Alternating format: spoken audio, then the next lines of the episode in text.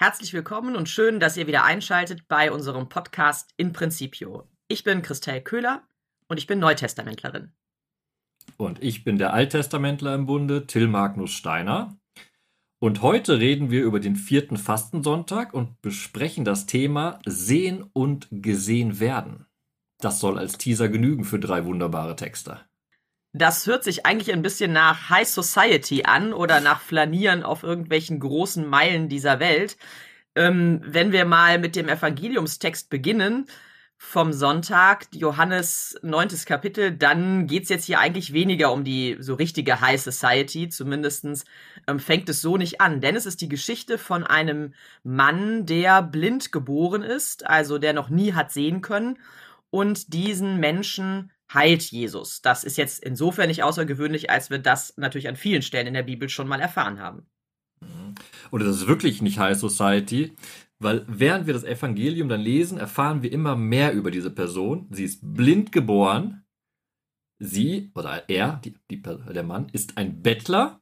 Und wir erfahren nachher noch, dass er relativ jung ist. Also ein junger, blinder Bettler.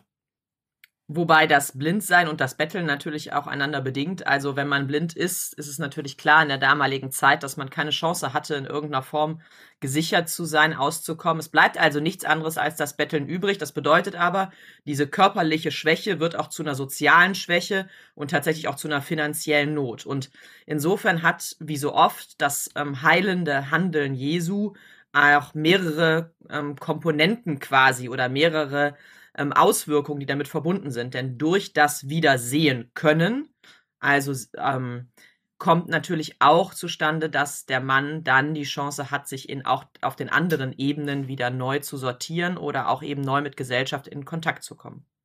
Genau, im Endeffekt, indem die Person geheilt wird, wird sie zurück in die Gesellschaft geholt. Das ist eigentlich so eine Punchline, auch eine Heilung. Nun aber ergibt sich aus der Heilung für diesen Blinden eben nicht eine komplette Eingliederung in die Gesellschaft, sondern im Endeffekt sozusagen auch ein Konfliktpunkt mit der Gesellschaft, der im Evangelium erzählt wird. Und das möchte ich auch noch anmerken, dass das Spannende an dieser Geschichte ist, auch diese Eingliederung dieses Geheilten. Da steht der Geheilte im Mittelpunkt. Jesus tritt am Anfang und am Ende auf, aber der Großteil des Evangeliums, das wir am Sonntag hören, handelt von diesem Geheilten. Und das Spannende ist, dass dieses Thema ich kann sehen und ich werde gesehen oder da werde wahrgenommen eben auch ganz spielerisch durchexerziert wird. Ganz schön ist tatsächlich, also Jesus macht einen Teich, streicht ihn auf die Augen und sagt dann, geh und wasch dich in dem sogenannten Teich Shiloach.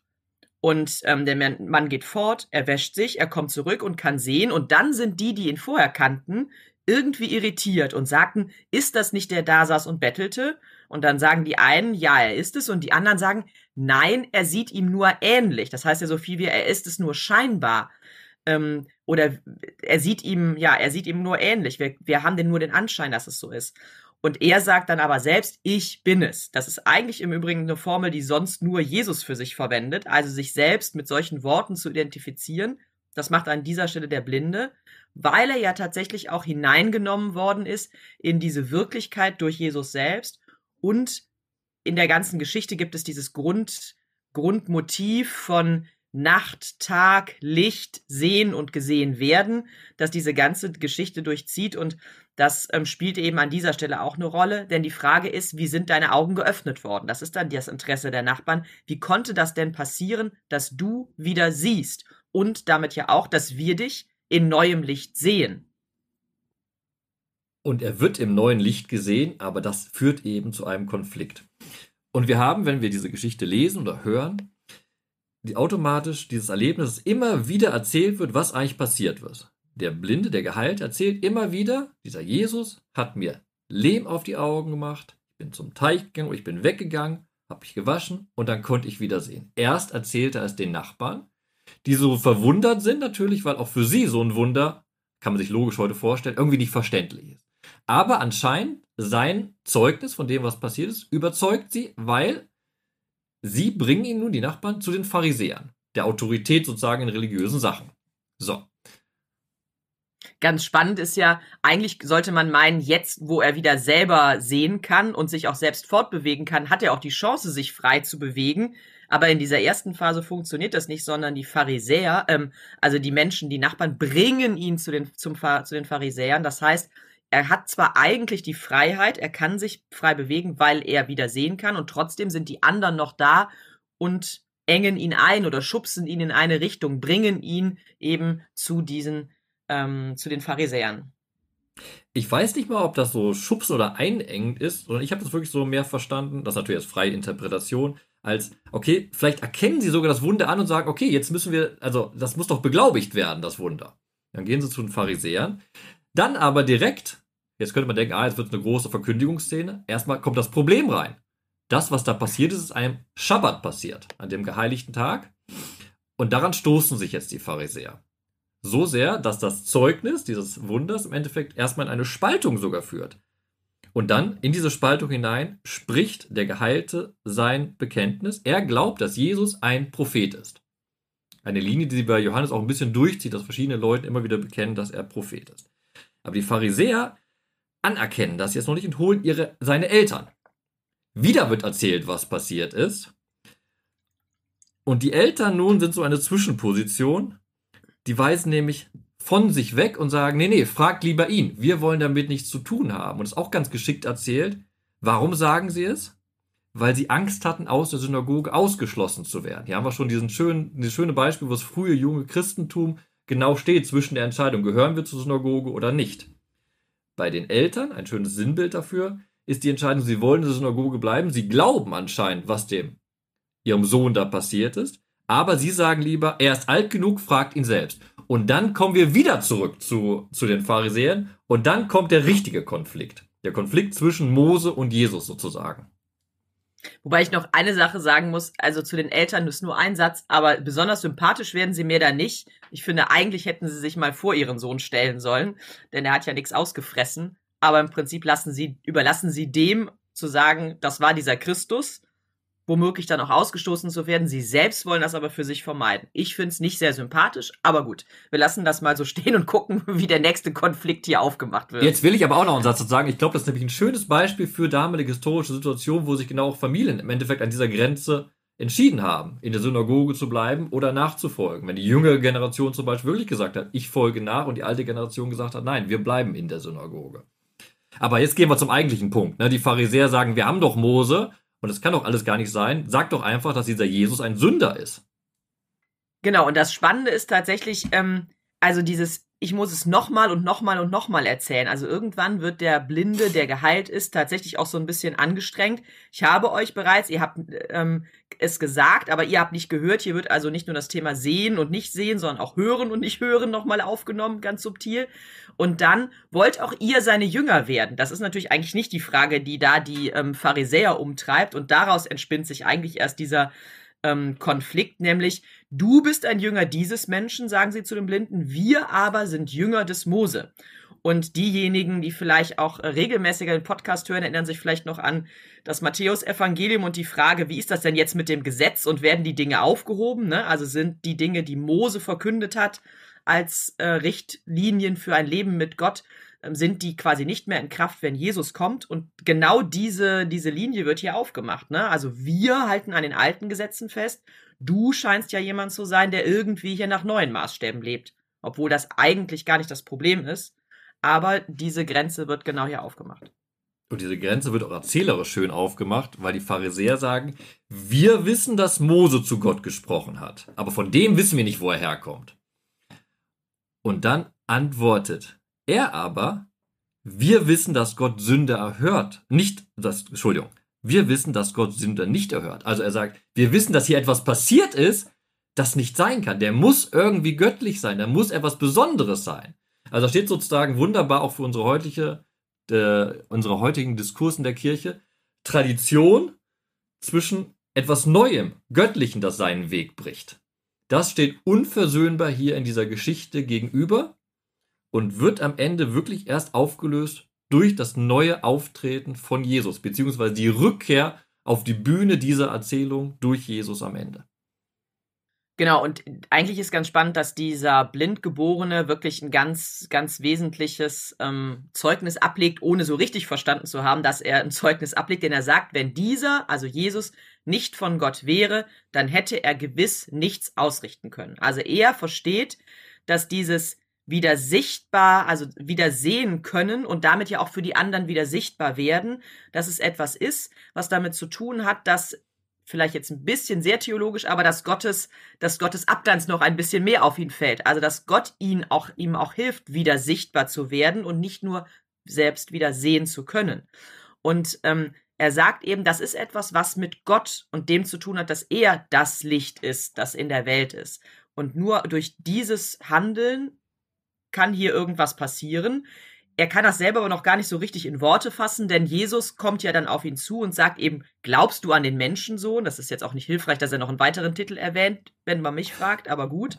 Und dann sagt der Blindgeborene, ähm, wer ist das Herr, damit ich an ihn glaube? Das bedeutet, dieser Blindgeborene, der merkt, dass etwas mit ihm passiert, ähm, er kann das eigentlich auch einordnen als es ist etwas, was durch Gott und von Gott ausgehen muss. So, weil das ist nichts, was in menschliche Kategorien passt. Aber ich kann es gleichzeitig eben wirklich auch nicht irgendwie in einen in eine bestimmte Schublade stecken, weil irgendwie sowas, so solche Titel wie Menschensohn oder ich weiß es nicht, das sind keine Kategorien, in denen er denkt. Er erfährt, was es bedeutet, wenn Gott handelt, aber er kann es nicht in irgendeiner Form jetzt in eine Schublade packen und sagen, so war das übrigens und allen, die ähnliches passieren, passiert das auch in dieser Schublade.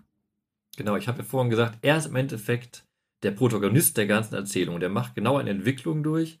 Er sagt, ja, dieser ist ein Prophet. Ne, da wirkt Gott in ihm. In der Diskussion mit den Pharisäern sagt er nochmal, nein, er kann kein Sünder sein. Er ist nicht ein Sünder.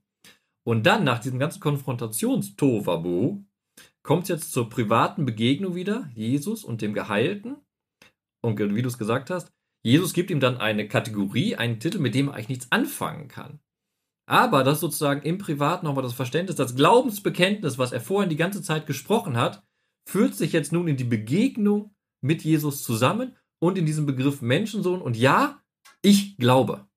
Und jetzt kommen wir zu einer super spannenden Sache, denn Jesus sagt zu ihm, also ja, ich, äh, wer ist, also der Blindgeborene fragt, wer ist es, damit ich an ihn glauben kann? Jesus sagt, du hast ihn bereits gesehen, er, der mit dir redet, ist es.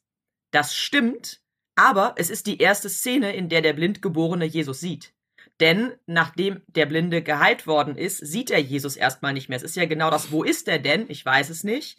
Das heißt, ihm ist dieser Teig aufgelegt worden, er ist zum Teich gegangen, hat sich gewaschen, kommt zurück, dann kommen all diese Dialoge und jetzt erst ist er das erste Mal wirklich sehend Jesus gegenüber. Das heißt, jetzt kann er erst richtig identifizieren, wer ist diese Person, wie sieht der aus. Und das finde ich total schön, dass Jesus an dieser Stelle sagt, er, du hast ihn bereits gesehen. Das heißt ja nicht, du siehst ihn ja jetzt, sondern du hast ihn bereits gesehen. Er, der mit dir redet, ist es. Also, du hast mich eigentlich gesehen, sprich erkannt, auch schon vorher, ohne dass du das optisch tatsächlich, also wirklich sinnlich erfassen konntest. Du hast es auf einer anderen Ebene erfasst. Und das ist etwas, was tatsächlich uns so als Linie durch diese Texte des Sonntags trägt. Und ähm, vielleicht gucken wir dann auch direkt mal in die erste Lesung rein, wo genau dieses Motiv ja auch super spannend aufgenommen wird. Genau, machen wir den Sprung also von dem Blinden, der nicht sieht, der zum Sehenden wird, und zu diesem Blinden, der im Endeffekt auch ausgegrenzt ist und vielleicht auch oft nicht gesehen wird, hin zu jemandem, der das Wirken Jesu in der Gesellschaft bekennt und somit in den Fokus gerät. Beim, bei der ersten Lesung sind wir jetzt ein bisschen überraschend für mich, muss ich eingestehen, dass dieser Text ausgewählt wurde. Sind wir bei dem Moment, wo David zum König gesalbt wird. Und du weißt ja, ich bin kein Fan immer von großen Exkursen, aber ich glaube, an dieser Stelle musst du uns einmal erklären, da werd, werden nämlich doch wesentliche Verse ausgelassen und irgendwie auch der Kontext. Ich glaube, das hilft, wenn du das nochmal mit einfließen lässt. Wie ihr wisst, wenn mich Christel darum bittet, springe ich natürlich drauf an, weil ich ein großer Kontextfreund bin. Das ist aber genau der Punkt. Am vierten Fastensonntag, also am kommenden Sonntag, hören wir auf einmal, dass Samuel losgeschickt wird. Samuel ist ein Prophet und Priester. Und der soll nun jemanden zum König salben. In der Geschichte gibt es aber eigentlich einen König. Saul, der erste König ganz Israels, der auch von Samuel gesalbt worden war zum Königtum. Beziehungsweise man muss genauer sagen, er war zwar König, aber der Auftrag hieß damals, er soll zum Beamten Gottes gesalbt werden. Hier gibt es einen Fortschritt, dass ein König wirklich im Namen Gottes gesalbt werden soll. Und die Punchline bei der ganzen Geschichte, die komplett untergeht bei der Textauswahl, ist, dass Saul also eigentlich amtierender König ist, auch nachdem David gesalbt sein wird, weiter amtierender König ist, aber Gott ihn verworfen hat. Sozusagen hinter dem Rücken von Saul entscheidet Gott, jetzt werde ich einen neuen König salben. Und dafür ist Samuel beauftragt. Und das passiert jetzt hier. Wir müssen also die Geschichte am Sonntag die ganze Zeit im Kontrast oder in, gegenüber zu der Saul-Erzählung hören. Saul ist verworfen, weil er gegen den Willen Gottes gehandelt hat. Und nun tritt ein neuer König auf, der zwar gesalbt ist, aber im Endeffekt noch kein König ist, sondern sich erst hochdienen wird am Hofe Sam äh, Sauls. Und damit haben wir hier ja ganz spannend einen König, der sichtbar ist für alle, weil er tatsächlich die Funktion erfüllt nach außen hin, weil er für alle im Volk der König ist. Und wir haben einen König, der noch nicht für alle sichtbar ist, wohl aber für Gott als König sichtbar ist. Also es gibt einen zweiten König, also am Ende der Geschichte zumindestens, der dann irgendwie da ist, ähm, auch wenn wir am Ende der Geschichte nicht so richtig die, diese ganze Königs, ich sag jetzt mal Intronisation, Salbung etc. haben, sondern dass erstmal tatsächlich darum geht, dass Gott ihn gesehen hat. Ähm, also es scheißt ja nicht, ich salbe ihn jetzt zum König, sondern er wird gesalbt. Aber die Anfangssequenz weist, weist quasi schon darauf hin, worauf es am Ende hinauslaufen wird. Ne? Genau, die Linien der Erzählung sind klar. David wird der große König als der hier schon im Heimlichen gesalbt wird. Da Christelle das Tor aufgemacht hat für Exkurse, ohne es zu wollen, mache ich jetzt noch direkt einen ganz kurzen Exkurs und weise darauf hin, was super spannend ist. Wir haben hier am Sonntag gerahmt die ganze Erzählung von dem Horn mit dem Öl. Ne? In der damaligen Zeit wurden Könige gesalbt mit Öl und damit auserwählt für ihr Amt durch Gott. Nebenbei, in den letzten Tagen wurde hier in Jerusalem das Öl nämlich geheiligt, was König Charles bei seiner Intronisation bekommen wird aber ich erzähle das jetzt als Exkurs einfach um vergleichend. Da ist es eine typische Tradition, ne? da ist klar, der Sohn wird. Aber hier bricht etwas in der Geschichte auf, dass ein neues Königtum installiert wird, eine neue Dynastie installiert wird, auf die wir uns ja im Neuen Testament dann sogar berufen. Jesus ist Davids Sohn. Und die Frage und das Spannende, und das komme ich zurück wieder, das, das war schon der Exkurs, Christel, du kannst dich wieder ganz beruhigen, ich komme nicht weiter. Aber das ist genau der Punkt. Wie entsteht eine neue Dynastie? Und sie entsteht nicht auf dem, was man von außen sieht. Die ganze Punchline von der Geschichte am Sonntag ist zusammengefasst in einem Satz. Der Mensch sieht, was vor den Augen ist, der Herr aber sieht das Herz. Steht in Vers äh, 7 so. Nochmal. Der Mensch sieht, was vor den Augen ist, der Herr aber sieht das Herz. Und genau so fängt schon die ganze Geschichte an. Samuel wird zu Isai geschickt. Keiner weiß an dem Punkt der Geschichte, wer Isai ist. Irgendein unbekannter Mann und auch nicht er ist auserwählt, sondern einer seiner Söhne. Und woher kommen die? Aus Bethlehem, ein in der damaligen Zeit und der damaligen Geschichte unbedeutender Ort. Also ein unbedeutender Mann und ein unbedeutender Ort sind der Zielort, wo eine Königssalbung passieren soll. Also ganz anders als bei König Charles zum Beispiel, wo wir nach, keine Ahnung, wo der gesalbt wird, groß äh, in der Kathedrale etc. Hier sind wir im No Man's Land bei einer No Man Person und da fängt die Geschichte Gottes mit dieser großen Dynastie, deren Sohn auch Jesus selbst sein wird. Da sind wir und da fangen wir jetzt an. Und spannend ist, dass der Samuel, der ja irgendwie schon noch mal ein Stückchen näher quasi an Gott ran ist, weil er hier auch der Gesandte ist, der genau das tun soll, ähm, prophetisch ist, dass auch der ähm, ein bisschen auf die Spur gebracht werden muss, hinter die Fassade zu gucken, weil er natürlich erstmal sagt, na ja, klar, jetzt gucken wir uns mal die Söhne quasi einer nach dem anderen an und wir fangen mit dem Erstgeborenen an. Weil wenn jetzt aus einer Familie jemand ausgewählt wird, dann wird es wahrscheinlich genau der sein.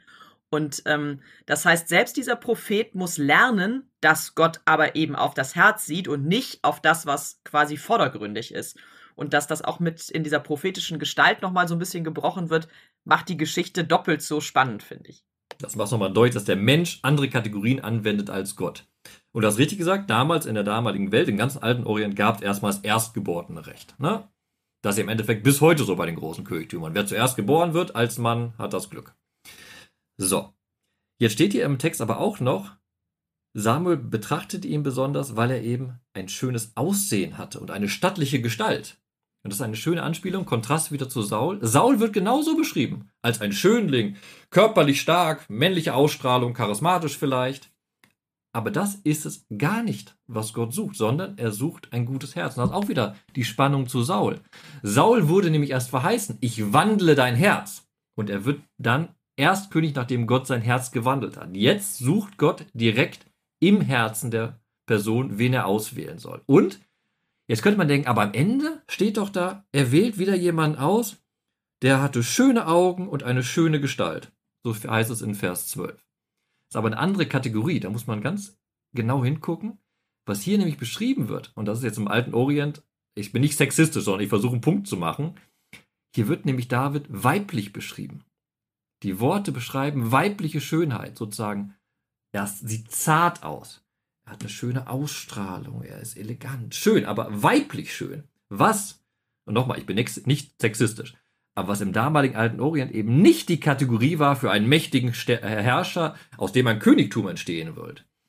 Das Äußere. Und ja auch ein Feldherr am Ende, ne? Also das muss man einfach sagen. Königtum ist natürlich auch immer ja. mit wirklich militärischer Macht. Was hier versucht wird in der Erzählung, glaube ich, ist einfach, dass die Gutheit des Herzens sich hier in der Zartheit in der Ausstrahlung widerspiegeln soll. Und das finde ich wunderbar bemerkenswert, weil es genau das, wie du gesagt hast, eben überhaupt nicht einem Kriegerideal entspricht. Und hier wird nochmal deutlich gemacht, Gott setzt ganz andere Kategorien, und das können wir auch im großen Kontext wieder sagen. Gott sucht nicht einen Krieger, weil Gott führt die Krieger. Gott sucht jemanden, der ihm folgt. Und da ist es unabhängig, wer das ist. Im Evangelium ist es der Blinde, der das große Glaubensbekenntnis nach der Heilung hinspricht. Hier ist es nun der Anfang, David, der Unscheinbare, der das große Königtum errichten wird. Du hast gerade gesagt, Gott sucht jemand, der ihm folgt. Es geht nicht um den Krieger. Ich finde da in Vers 13 einen Teil des Verses noch ähm, wesentlich hinzuzufügen. Es ist nicht nur so, dass Gott jemand sucht, der ihm folgt, sondern wenn das so ist, dann folgt Gott auch demjenigen. Denn es heißt da, der Geist des Herrn war über David von diesem Tag an. Und das bedeutet ja nichts anderes. Ist übrigens auch ein schöner Satz, den man so in Richtung Taufe oder Segen des Kindes und so weiter verwenden kann. Es bedeutet, von da an geht Gottes Geist mit ihm. Das heißt, er begleitet ihn. David ist nicht mehr alleine unterwegs. Wir würden jetzt natürlich sagen, eigentlich ist er nie alleine unterwegs, aber dieses, der Geist des Herrn war über ihm. Der macht eben deutlich, dieser ist jemand, der ganz mit Gott verbunden ist, also der Gott folgt und deswegen folgt auch Gott ihm. Er lässt ihn nicht mehr unbeobachtet, vielleicht könnte man das auch so formulieren. Eine Formulierung, die wir ja an den Anfangssequenzen der Evangelien auch immer wieder finden. Ne? Der Geist führt also in der Taufe, dann führt er Jesus in die Wüste, vom Geist getrieben geht er fort und so weiter und so fort. Genau diese gleiche Idee, der Geist Gottes und der Mensch David oder der Menschensohn Jesus Christus, die sind eben miteinander unterwegs. Und das Wichtige ist, hier wird erzählt, dass David nun vom Geist auch geführt wird. Du hast eben auf Jesus hingewiesen, der vom Geist geführt wird. Und jetzt sind wir direkt bei der zweiten Lesung, beziehungsweise unserem Glauben. Wir glauben ja auch, dass der Heilige Geist uns hilft, unseren Lebensweg hinzugehen, der Weg, der der Weg des Herrn ist. Und bei der zweiten Lesung hören wir direkt im ersten Satz diesen wunderbaren Satz. Wir sind im Epheserbrief. Denn einst wart ihr Finsternis, jetzt aber seid ihr Licht im Herrn. Und diese Lichtmetapher, das, das Leben ist erleuchtet, was man auch wunderbar sagen kann, das Licht zeigt euch den Weg, den ihr gehen sollt, rahmt diese ganze zweite Lesung, wenn am Ende, du hast eben schon mal das Stichwort Tauf genannt, ein Taufspruch anscheinend des frühen Christentums zitiert wird und da steht auch wieder eine Lichtmetapher. Wach auf, du Schläfer, und steh auf von den Toten, und Christus wird dein Licht sein. Christus weist dir den Weg, wenn du den Weg gehen willst. Und das ist dann etwas, was also ähm, etwas ist, was den Menschen heraushebt, also was ihn sichtbar werden lässt. Vielleicht nicht für alle, aber was dazu führen kann, sichtbar zu werden, inmitten einer Gemeinschaft, inmitten einer Gesellschaft, ganz kurz, das ist auch in der, in der ersten Lesung ja so, er wird mitten unter seinen Brüdern gesalbt, ja, also er bleibt in der Gemeinschaft, aber er ist ein herausgehobener durch diese Salbung, also der David in der ersten Lesung. Mitten unter seinen Brüdern wird er gesalbt und die Tatsache, dass der Geist des Herrn bei ihm ist, der, ähm, der ist eben dann, der setzt quasi genau dieses Spotlight, wenn wir in der Lichtmetapher bleiben wollen, auf ihn. Und genauso ist es in der zweiten Lesung gedacht die Menschen leben ja plötzlich, weil sie Christen geworden sind, nicht in einer ganz anderen Gesellschaft als früher. Die sind auch immer noch in ihren Dörfern, in ihren Handwerksgilden, in ihren Familien. Aber mit ihnen ist etwas passiert. Wenn sie Christus angezogen haben, Taufmetapher, dann sind sie eben auch in seinem Licht, sie sind erleuchtet durch sein Licht, sie werden selber zu Kindern des Lichts. Und das lässt sie selber scheinen und strahlen, aber lässt sie auch auf eine andere Art und Weise sichtbar sein in diesen Gruppierungen, weil sie natürlich plötzlich nach anderen Maßstäben handeln und leben, also bestenfalls zumindest.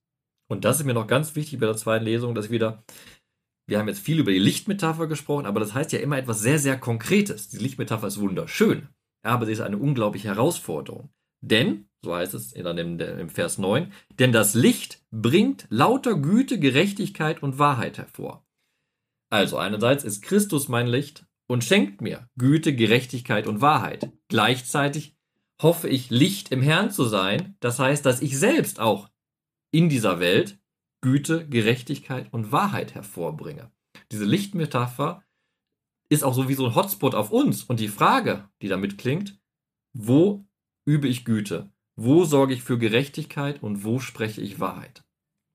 So, ich leite eine schöne Überleitung zu unserem Schlussversen, oder? Gut. Ja, also das war noch nicht mein, das war überrascht. Das war noch ja. nicht mein Schlussvers, muss ich anmerken, aber du darfst jetzt mal was sagen wieder. Uiuiuiui. Ui, ui, ui. aber wenn nicht, ich habe einen, soll ich? Ich hab's dann fang einen. du an, ja, weil ich habe zwei und ich muss mich noch entscheiden. Okay, dann entscheide ich in Ruhe. Ich habe es vorhin, ich habe es vorhin einmal kurz gesagt, da habe ich gesagt, da bleibe ich nachher hängen.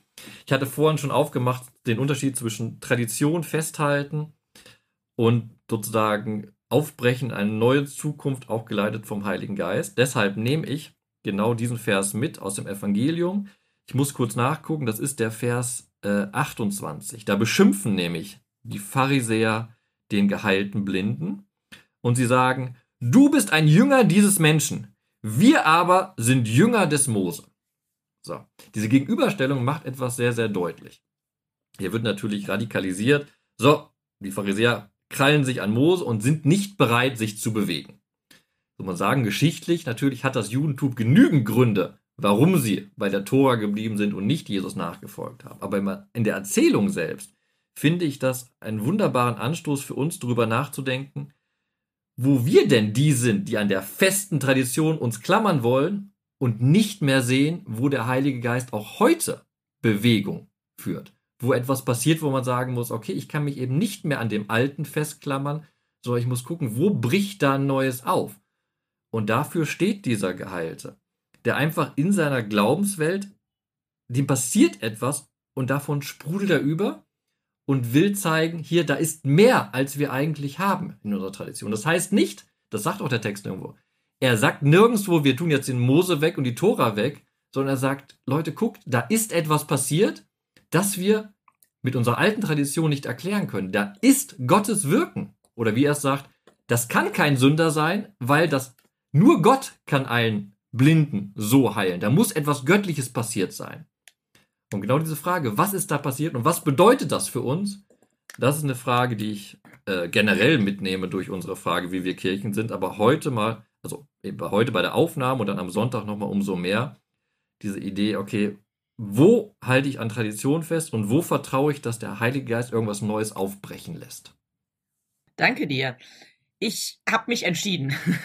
Gut. Ich habe ja ein Laserschwert zu Hause. Ähm, nicht weil Beste ich, Einleitung äh, überhaupt. Es gefällt mir jetzt schon, oder? Christel. Und Absolut. das ist kein, kein Vers jetzt hier.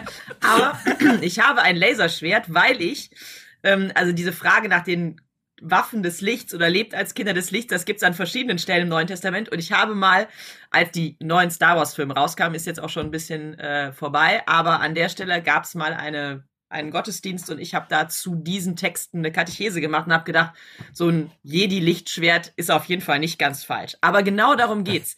Lebt als Kinder des Lichts ist mein Vers, weil damit tatsächlich, und wenn man jetzt nochmal Star Wars guckt oder gucken will, ist das auch kein Fehler an dieser Stelle. Denn es geht tatsächlich um die Frage nach Berufung und Pflicht, die damit verbunden ist. Lebt als Kinder des Lichts ist eine Ermutigung. Sagt, macht es doch einfach. Ihr habt das Licht geschenkt bekommen.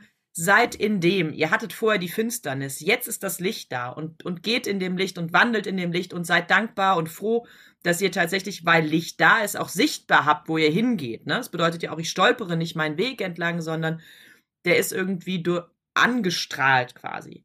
Aber es bedeutet auch, ihr selber seid auch angestrahlt, weil ihr durch dieses Licht, das euch geschenkt ist, oder wie durch den Geist, der über mir ist, tatsächlich wirklich auch ähm, ja in einer besonderen Sichtbarkeit seid. Und das ist auch eure Aufgabe, sichtbar zu sein. Und wenn es heißt, lebt als Kinder des Lichts, bedeutet das auch nichts anderes, als geht mit dieser Verantwortung, mit dieser Berufung, mit dieser Gottesbeziehung auch nach außen hin gut um und nach innen natürlich auch. Aber seid euch bewusst, was ihr macht als Christen. Das hat eine, das strahlt aus und zwar positiv wie negativ. Das heißt, es kann eben auch sein, ähm, wenn ihr jetzt eigentlich als Kinder des Lichts unterwegs seid und auch sagt, ich bin Christ, aber ihr überhaupt nicht danach handelt, dann ist das tatsächlich Murks. So kann es nicht sein. Also, ihr müsst tatsächlich so, wie ihr angestrahlt seid von Gottes Licht, so wie er mit euch ist, so lebt wirklich auch in der Welt und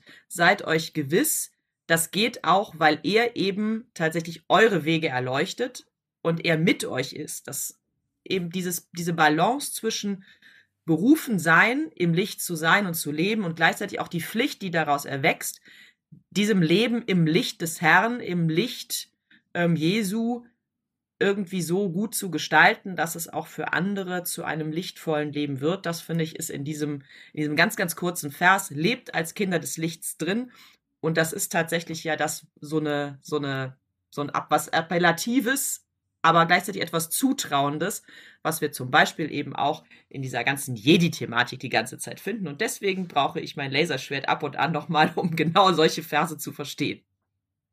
Also kurzum, du sagst, kauft euch ein Laserschwert oder ein Lichtschwert und geht mit eurem Glauben durch das Leben. Gut, haben wir das ja, auf den nicht Punkt mit gebracht. dem Laserschwert durch die Gegend, aber mit eurem Glauben. So können wir es vielleicht gut zusammenfassen. Dann werdet ihr auch ganz gut sichtbar. Sehr gut.